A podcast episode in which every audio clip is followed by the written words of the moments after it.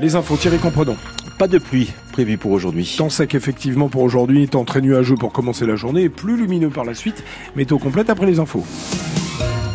L'émotion est vive au domaine de loisirs et va de parc à Montenoy dans le pays de Montbéliard. Oui, samedi matin, une chèvre naine a été dévorée par des animaux, sans doute des chiens de chasse. Face à l'ampleur de ses blessures, elle a dû être euthanasiée.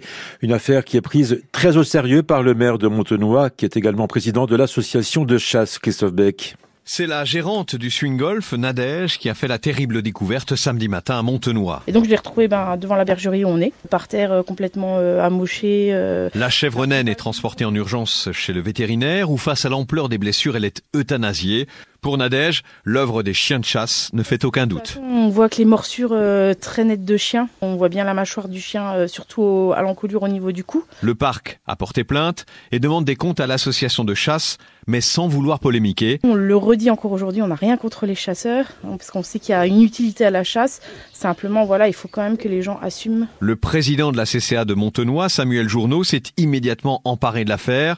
Il diligente une enquête et préconise une solution. Périmètre de non-chasse, je, je, ne sais pas s'il faut vraiment le, le, le, voir comme ça, mais en tout cas, un périmètre euh, sans chien peut être euh, une, une solution envisageable rapidement. Oui. Le maire de Montenoy, Mathieu Kalinchuk, la commune est propriétaire des 22 hectares d'Evat Park, salue cette proposition. Je trouve que c'est plutôt euh, intéressant d'envisager ça euh, en règlement interne de la CCA, puisque le problème c'est la répétition de ces événements. Reste à valider la mesure et à en déterminer le périmètre. Un reportage de Christophe Beck à Montenoy. Un drame hier sous la commune d'Ecromanie au cœur des mille étangs en Haute-Saône. Un homme âgé d'une soixantaine d'années est mort dans un accident de bûcheronnage. Malgré l'intervention rapide des pompiers, l'homme n'a pas pu être réanimé. La gendarmerie de Haute-Saône a ouvert une enquête pour déterminer les causes de cet accident. Le compte à rebours est lancé avant l'ouverture du salon de l'agriculture samedi à Paris. Un rendez-vous incontournable, mais sur fond cette année de grande colère des agriculteurs. Alors pour tenter d'apaiser la situation, plusieurs rendez-vous sont programmés dans les prochaines heures. Une réunion avec les représentants des agriculteurs, des industriels et de la grande distribution ce matin au ministère de l'Agriculture.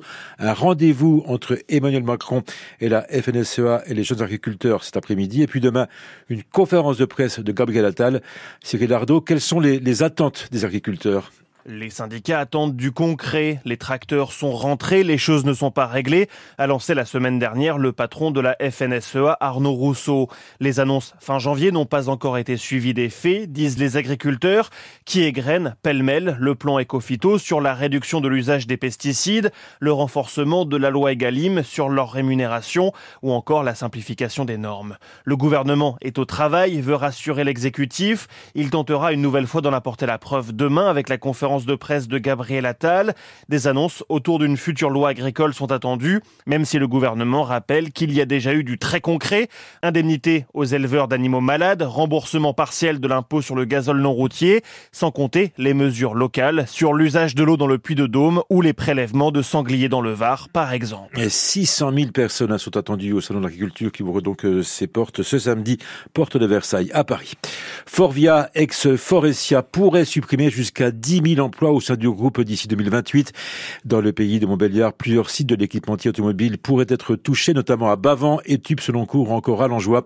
Nous a communiqué, la CGT dénonce ce plan de suppression de postes après l'annonce d'un retour aux bénéfices pour le groupe français. Faire de l'acrobatie, du jonglage, marcher sur un fil, ce n'est pas facile. Eh bien, ça s'apprend, figurez-vous, grâce à l'école Croc en Cirque de Colombier-Fontaine dans le pays de Montbéliard. Toute la semaine, elle organise des stages découvertes. L'occasion donc de tester plusieurs disciplines et de découvrir l'univers du cirque en général et peut-être même susciter des vocations. Emeline Bonavent assistait hier à une journée de stage. Les enfants sont séparés en trois groupes. Le premier découvre l'expression clownesque avec Chantal. Bonjour D'accord Pendant que d'autres font des acrobaties au trapèze, c'est Timothée, 12 ans, qui aide ses camarades à se hisser sur les barres. Tu fais comme un salto arrière, vas-y, voilà, et tu accroches et puis à la barre. Et pour finir, bah, tu sais faire. Dernière activité, le jonglage. Bernard commence par leur apprendre les bases avec une seule balle. On a une balle dans la main, on la lance pas, on va juste essayer de se la passer d'une main à l'autre. De la main gauche à la main droite. Mais pour rattraper, hein Ah ben faut la rattraper, oui. Voilà. La séance termine par une session de relaxation. Elle est animée par Isabelle. On se concentre sur sa respiration. Et on a le ventre qui gonfle, tout doucement. Et puis après, le ventre qui se dégonfle. On peut poser ses mains sur son ventre, comme ça on va mieux sentir le ventre qui se gonfle et qui se dégonfle. Les participants pourront montrer tout ce qu'ils ont appris vendredi lors du spectacle de clôture. Et toute la semaine, l'école Coq en cirque est installée au stade euh, Walter Baumann à Colombier-Fontaine dans le pays de Montbéliard. La fin du suspense pour les fans des Eurocaines. La liste complète des artistes qui participeront à l'édition 2024 était dévoilée hier soir. Une trentaine de noms supplémentaires annoncés, parmi lesquels The Prodigy, Bon Entendeur, SCH, Yamé, mais aussi des groupes locaux comme les rockers Belfortin, Kaisaria.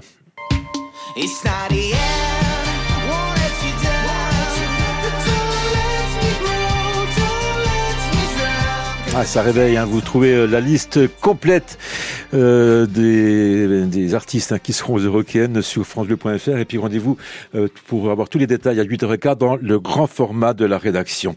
Et puis si vous rêvez de devenir musicien justement ou chanteur, eh bien c'est le moment de profiter du bus sonore qui s'installe aujourd'hui dans le village de Remondant-Vèvre près de Pont-Droide, un bus aménagé en studio mobile avec des instruments, des micros, des enceintes, presque tout le matériel nécessaire pour faire du son et pour l'enregistrer. Il se gare à côté de la mairie de 10h à 17h dans le cadre du pays euh, de Pays Montbéliard, capitale de la culture.